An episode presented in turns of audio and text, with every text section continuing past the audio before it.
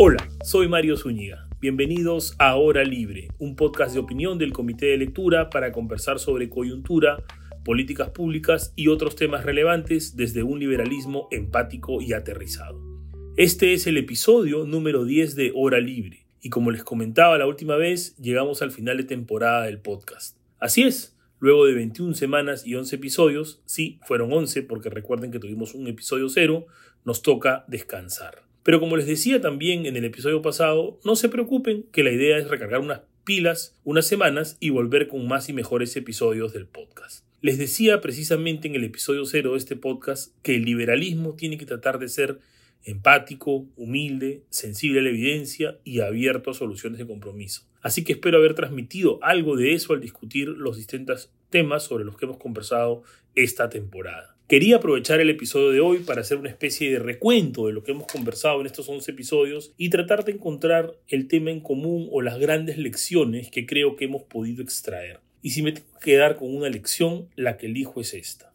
La regla general, el punto de partida debe ser la libertad.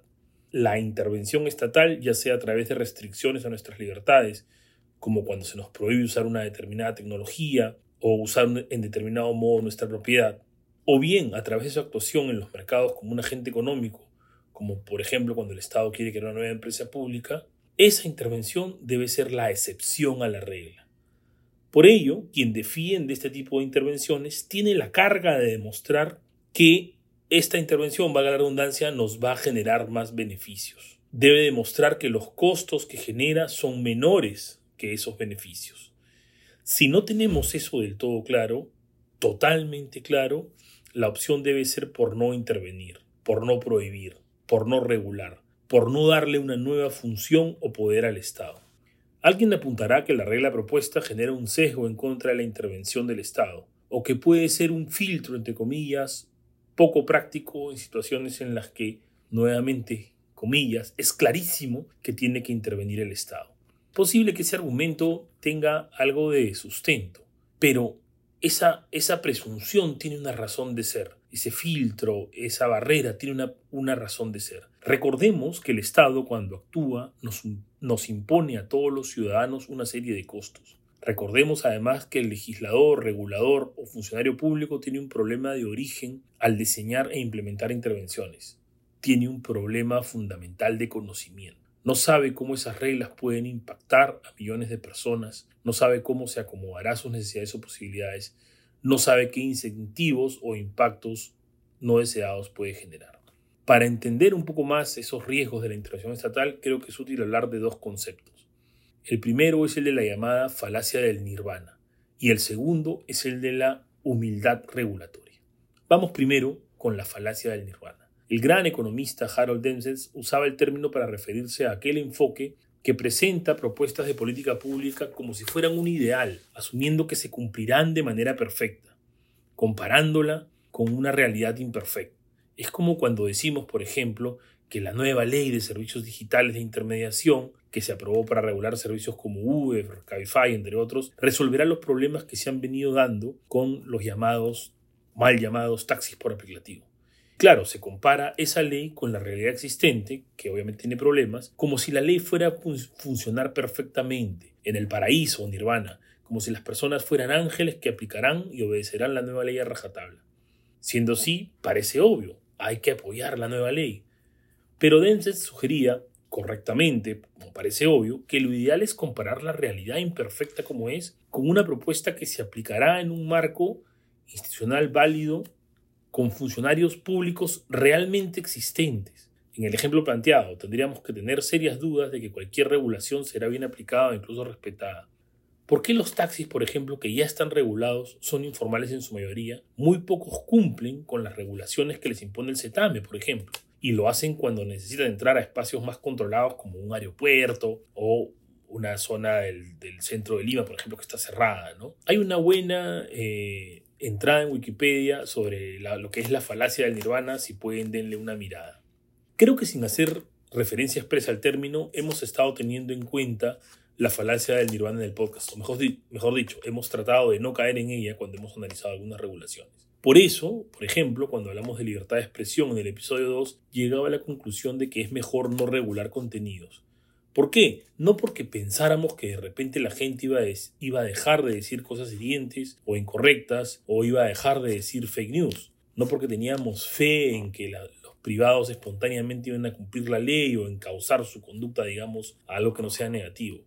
Somos conscientes de que el dejar actuar aquí a las personas con libertad sí puede llevar a ciertos impactos negativos. Pero, pero, aún así preferimos que no haya regulación.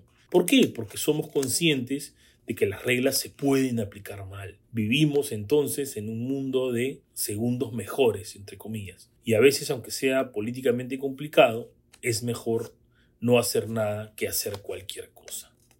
El segundo concepto del que quería hablar, también muy importante, es el de la humildad regulatoria. La humildad regulatoria no es otra cosa que ser consciente de las limitaciones que tiene la intervención estatal, limitaciones que hay que tomar en cuenta al momento de diseñar y aplicar las normas y políticas públicas. Yo escuché el término eh, por primera vez en un discurso que una comisionada de la Federal Trade Commission de Estados Unidos, Maureen Olhausen, hace algunos años. Pero como ella misma refiere, se trata de un concepto originado en los escritos del Premio Nobel de Economía Friedrich Hayek, más puntualmente en su artículo El uso de la información en la sociedad una de sus publicaciones más importantes e influyentes. ¿A qué me refiero con límites de la intervención estatal? Y algo de esto había dicho al inicio, ¿no? cuando explicaba por qué tenemos que ser escépticos. ¿no? Los reguladores, los hacedores de política pública, legisladores, voy a usar en adelante el término reguladores para englobarlos a todos estos para no estar repitiendo, enfrentan, como decíamos hace un rato, un problema fundamental de conocimiento. Un regulador para regular el fenómeno que sea, el uso de bienes públicos, el, mercado de medicamentos, no sé, el mercado de plataformas digitales, el mercado de trabajo, debe o debería previamente adquirir mucho conocimiento sobre el mercado que quiere regular, sobre su estado presente, sobre su funcionamiento presente y sobre sus tendencias hacia el futuro. Y mientras más detallada sea la regulación y mientras más compleja sea la industria, más complejo sea el fenómeno, más detallado debería ser el conocimiento que hay que reunir para regularlo. Sin embargo, y esto lo hacía, en esto hacía énfasis Hayek, ningún regulador, ningún ser humano, incluso ahora con el, ayuda, con la ayuda de las supercomputadoras que tenemos, puede eh, recolectar y, almacenar adecuadamente toda la información relevante para todos los problemas. ¿Por qué? Porque recopilar esta información es muy costoso, toma mucho tiempo, es muy complicado. Normalmente además se trata de información muy dispersa. Piensen que no solo tendríamos que recopilarla de un número muy grande de agentes, sino que incluso sucede que mucha información sobre el funcionamiento de los mercados no está en la cabeza de los agentes económicos, sino que es el resultado de sus interacciones. Así como un pez puede moverse perfectamente en el agua sin saber de qué está hecha, un empresario se mueve a veces en el mercado sin saber exactamente o sin entender o sin entender plenamente qué es lo que lo hace funcionar, cómo funcionan las instituciones en ese mercado. Y acá hablo instituciones en sentido amplio, ¿no? como reglas de juego. Hay mucho conocimiento práctico o experiencias que simplemente no pueden ser incorporadas ni en el conocimiento de las personas y por ende más difícil aún que sean incorporadas en las regulaciones. Pero además, incluso si asumiéramos que todo este conocimiento se puede recopilar de manera precisa, es muy posible que esta información recopilada rápidamente se torne obsoleta. ¿Por qué?